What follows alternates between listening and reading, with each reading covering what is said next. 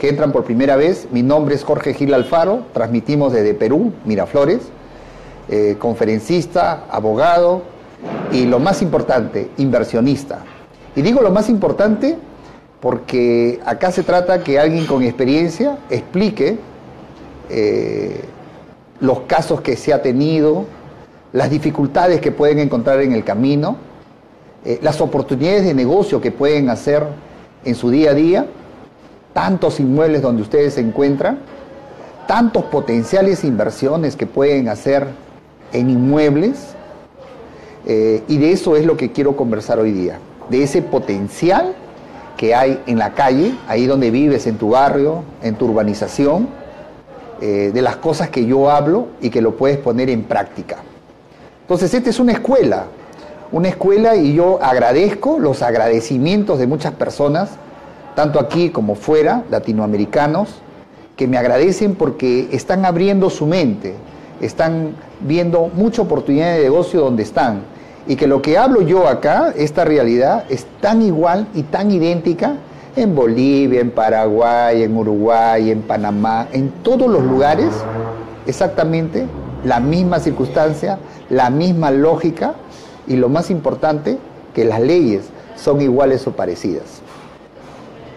Hoy quiero hablar sobre una forma de invertir, poco conocida, poca gente le da importancia.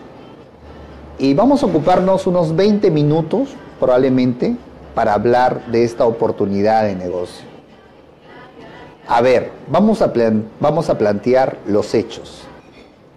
Hay no, no cientos de personas, miles de personas o de familias que sacan a crédito un departamento, una casa, o los comerciantes una línea de crédito, tocan la puerta al banco y le dicen al banco, señor banco, ¿me puede prestar 30 mil, 40 mil dólares, 50 mil dólares? Y el banco le dice, ¿y tú qué me ofreces? Y lo más natural es que le diga, te ofrezco en garantía, lo que se conoce en derecho hipoteca, te ofrezco mi tienda, te ofrezco mi departamento, te ofrezco mi casa. No necesariamente su casa, puede ser la casa de la hermana, puede ser la casa de los padres. Yo he tenido muchos casos lamentables donde se han caído los negocios y después hemos tenido que estar rematando la casa del padre. Este,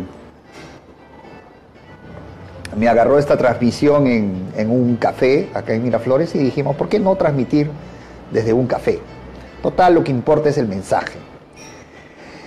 Y, y muchos de estos préstamos en los bancos, imagínense cuántos préstamos se dan, parejas jóvenes, voy a poner varias, situaciones que suceden. Parejas jóvenes que se casan y muy entusiasmados sacan un departamento para pagar en 12, 15 años eh, comerciantes que dan en garantía sus, casas, sus propiedades. Eh, podemos poner también otros ejemplos, una urgencia y sacas un préstamo personal por encima de 50 mil dólares, estás bien en el sistema crediticio y nuevamente el banco te va a pedir garantía hipotecaria. Tocas la puerta de tu hermana, tocas la puerta del compadre y le dices, por favor, tú sé el garante, el garante hipotecario, y, así se hacen estas operaciones comerciales entre el banco, tu persona o tu empresa y qué sé yo. Pero muchas veces sucede que lo que tú planeaste como negocio no resulta. Muchas veces sucede de que aquella importación que querías hacer se cayó, las ventas bajaron, vino la competencia, o las parejas jóvenes estabas muy creído que ibas a continuar en ese, en ese trabajo y resulta que te, sabe, te salen sacando.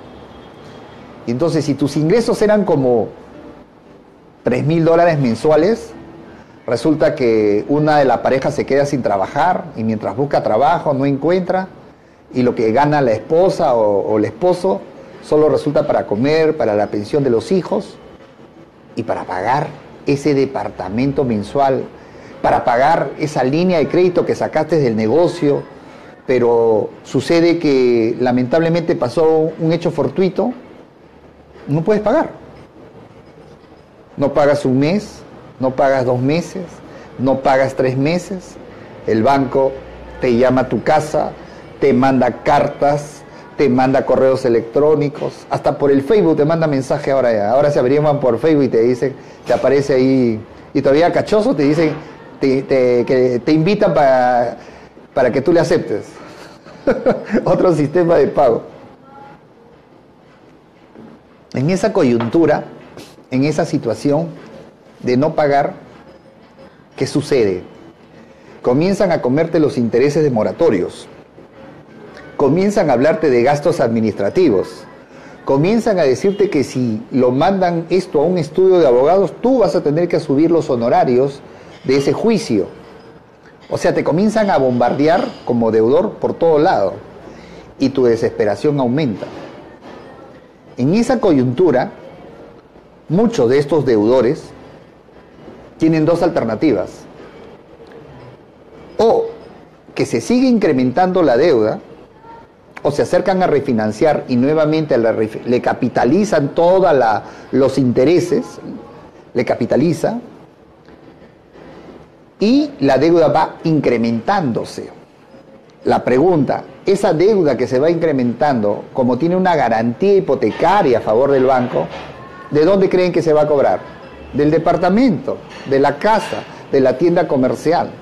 Si por ejemplo la deuda era, un ejemplo, 30 mil dólares, era el saldo, cada día va aumentando los intereses de morosidad, cada día va aumentando los gastos administrativos y si se inicia un juicio, peor, ya comienzan otros gastos administrativos mayores y las cláusulas famosas penales que son los que van incrementando.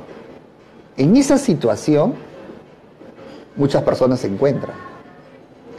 Pero ni siquiera a esas personas se les ocurre que lo que deben hacer es vender ese departamento así, hipotecado. Y entonces se encuentran con otro problema. Dice, ¿quién me va a comprar un departamento con problemas? ¿Quién me va a comprar una tienda que tiene ya un juicio iniciado o por iniciarse ante el Poder Judicial? ¿O quién me va a comprar, quién me va a poder comprar este, un departamento que dice hipotecado ante el banco. O sea, ni siquiera hay demanda de estos bienes. En esa coyuntura, ¿qué es lo que se tiene que hacer? Y es esa una forma de adquirir. Comprar inmuebles con embargos, comprar inmuebles con hipotecas. ¿Por qué? Porque se van a vender más barato, porque el deudor está en la necesidad apremiante de venderlo y sabe que para venderlo con ese problema tiene que venderlo más barato. Si por ejemplo un departamento está a 150 mil dólares, tú podrías comprarle hasta 110 mil, hasta 100 mil, hasta 120 mil. ¿Correcto? Y esa hipoteca que tiene, tienes dos alternativas. O vas y le tocas al banco juntamente con el deudor y le dices, ¿cuál es su estado de cuenta? Es 30 mil dólares. Ok, podrías en la compra-venta hacer un cheque al banco por los 30 mil dólares y la diferencia, si lo estás comprando en 120 mil, los 90 mil va para quién? Para el propietario del inmueble. 90 para el propietario del inmueble, 30 mil para el banco, completamos los 120 mil que nos están dejando. Un inmueble, fíjate que sin problemas, te lo van a entregar, te lo van a entregar, pagaste al contado, tienes, si tienes dinero, juntas inversionistas, ese es tema de, otro, de otra conversación. Un tema de otra conversación es cómo tener capital inicial, cómo tener capital semilla. Eso es lo que más me preguntan por el Facebook, comentarios en YouTube, pero eso vamos a tratar otro día, cómo apalancarte de dinero. Pero siguiendo con este tema, siguiendo con este tema, entonces, solucionas de esa manera, de inmediato te van a entregar las llaves, de inmediato vas a adquirir esa propiedad y de inmediato vas a poder sacarle un letrero donde ya el banco, al firmar la compra-venta, levantando la hipoteca, porque ahí va a haber una cláusula que dice, cláusula adicional, levantamiento de hipoteca, y el banco declara, ¿no? El banco, su apoderado del banco, en ese documento declarará que se le ha cancelado la hipoteca inscrita en la partida registral y sus apoderados firmarán también la compra-venta y cuando vaya al notario y vaya esto a registros públicos, pues el registrador, al ver que también está levantada la hipoteca, hará dos cosas. Uno, la transferencia a tu nombre, porque tú estás comprando, y dos, la hipoteca lo levantará. Eso significa que desde que tú entregas tu cheque de gerencia de pago, tanto al banco como a los propietarios, a partir de allí, después de 10 días, estará escrito a tu nombre y levantada la hipoteca, limpio. Y como está limpio, de inmediato ya puedes sacar desde que lo compras y de que entras a ese departamento, esa casa, tu letrero, contratar a corredores inmobiliarios en redes sociales, venderlo y podrás ganar esa diferencia. 30 mil dólares en una operación, 40 mil dólares, 25 mil dólares. ¿Qué te costó? Oportunidad de negocio. O sea, si tú, a ver, te dedicaras, siempre digo esto a manera de, de despertarnos, si tú te dedicaras a esta forma de invertir, a buscar aquellos que tienen estos problemas con hipotecas, igual con los embargos, embargos de cualquier naturaleza, a comprar estos inmuebles, vas a comprar barato, no te vas a ir a ningún juicio, no vas a tener que desalojar a nadie y solamente comprar, vender, comprar, vender o comprar y alquilarlo. Compras barato, alquilarlo para que tengas unos ingresos pasivos arrendando inmuebles, pero estás comprando barato. Lo puedes hacer en casas o en departamentos clase DE, o sea, barata, o puedes hacerlo usted en clase AB. Todos se prestan con el sistema financiero, todas las personas, tanto la clase A como la clase C, D, se caen en sus negocios, los despiden de su trabajo, entran en quiebra y hay varios que podrían estar vendiendo esto, estos inmuebles. La pregunta de cajón antes que me lo hagan, doctor, ¿y cómo consigo estas oportunidades de negocio? ¿Cómo lo consigues? Ellos no van a publicar, pero tú sí puedes publicar. Mira, la pepita de oro que te estoy dándote. Pon tu aviso en OLX, pon tu aviso en, en un diario de mayor circulación, pon tu aviso en Facebook y donde tú digas, compro departamentos hipotecados, compro casas embargadas, compro casas con problemas, departamentos con problemas. Ya, y ya, listo, ya lo hiciste. ¿Dónde lo puedes hacer eso? En Perú, en Bolivia, en Ecuador, donde tú quieras, donde tú quieras. No hay que tenerle miedo. ¿Necesitarás de un abogado? Sí. Si estás en Lima, busca mi estudio, te vamos a asesorar. A esto, de eso vivimos, a eso nos dedicamos y ya, te generé un negocio. No hay que tenerle miedo a los embargos, no hay que tenerle miedo a las hipotecas. Pero hay algo más que te voy a decir todavía. Y esta es la mejor parte. Que si tú quieres, en ese mismo ejemplo que te estoy poniéndote, un departamento que comercialmente cuesta en el mercado 150 mil, pactaste pagarle al, al deudor 100, vamos a poner 110 mil, ¿ya? y se van al banco, te dije, y el banco te dice que su deuda a la fecha es 30 mil dólares. ¿Ok? Como le estás pagando 110 mil, ¿cuánto le tienes que emitir al deudor un cheque para que te transfiera? ¿Cuánto? Ah, tendrías que transmitirle 110 menos 30, 80. 80 mil, le emites un cheque al deudor, él te transfiere la propiedad. Mira, mira, estoy cambiando ahorita la, la postura. Estoy diciendo, le compras al deudor le pagas 80 mil, él te transfiere y el banco ya no interviene. ¿ah? O sea, acá ya no hay el banco. Y, ya te averiguaste que debe 30 mil. ¿Correcto? Entonces le das solamente 80 mil. Él te deja con el problema, el deudor se va y tú te quedas con la hipoteca. ¿Me estás siguiendo? Te quedas con la hipoteca. El inmueble, ojo, está tu nombre. La hipoteca sigue porque todavía no le has pagado al banco. ¿Estamos? Correcto. Ese impedimento que la hipoteca esté a, otro, a nombre de otra persona y te haya transferido la propiedad, no, no es impedimento. O sea, tú puedes vender un inmueble hipotecado. Total, el banco nunca va a perder porque así lo compren 3, 4, 5 personas, cada vez que vas a la partida registral, figura el nombre del banco que todavía tiene la hipoteca y que no ha sido levantada. Por tanto, el banco normal. Bien, en esa coyuntura, ¿ya? Satisfecho el, el expropietario, está tu nombre, entonces te vas al banco. Señor banco, el nuevo propietario del inmueble soy yo. Correcto. Eh, está debiendo, el anterior propietario debía 30 mil, correcto. ¿Cuánta deuda está atrasada? Bueno, mira, 7.500 dólares, correcto. Tome 7.500 dólares y la diferencia, le sigues pagando en cuotas y tú lo puedes arrendar, lo compraste barato y con el mismo arrendamiento vas pagando la deuda y que ya es menor, 30 mil, y te pones al día sin ningún problema.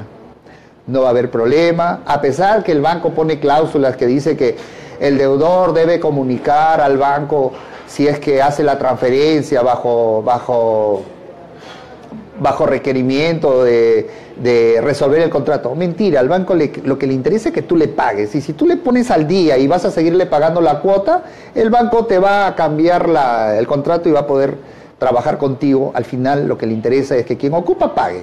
Su negocio del banco no es rematar inmuebles. Su negocio del banco su negocio del banco es que alguien le esté pagando la deuda de quien fuera. Eso es su negocio. Así que eso también es otra alternativa. Que no pagues el total, te apalanques con, con el dinero del banco, le sigas pagando al banco las cuotas y lo puedes arrendar. Y si lo quieres para vivir, vivir y sigues pagando la cuota total. Lo más importante es que tú lo compraste no en 150 mil, lo compraste en 110 mil.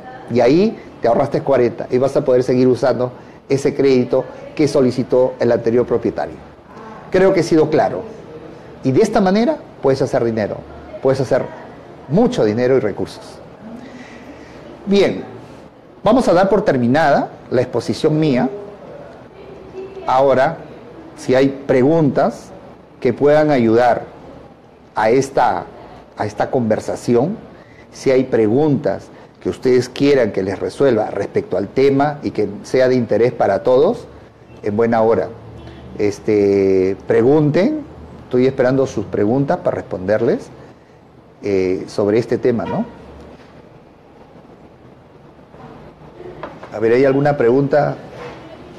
Ninguna.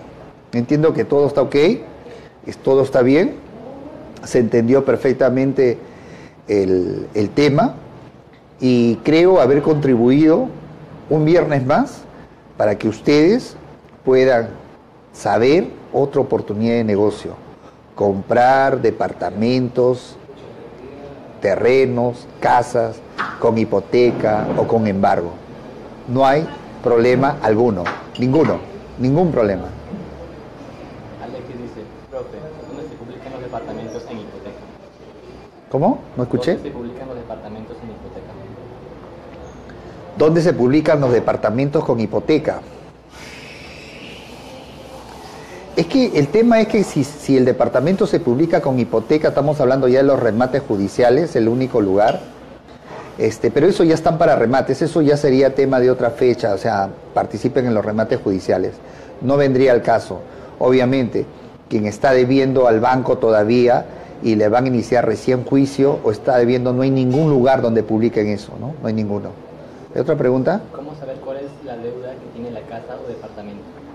¿Cómo saber cuál es la deuda eh, de la casa, el departamento? La única manera es acercarse con el mismo deudor, porque esto no es público.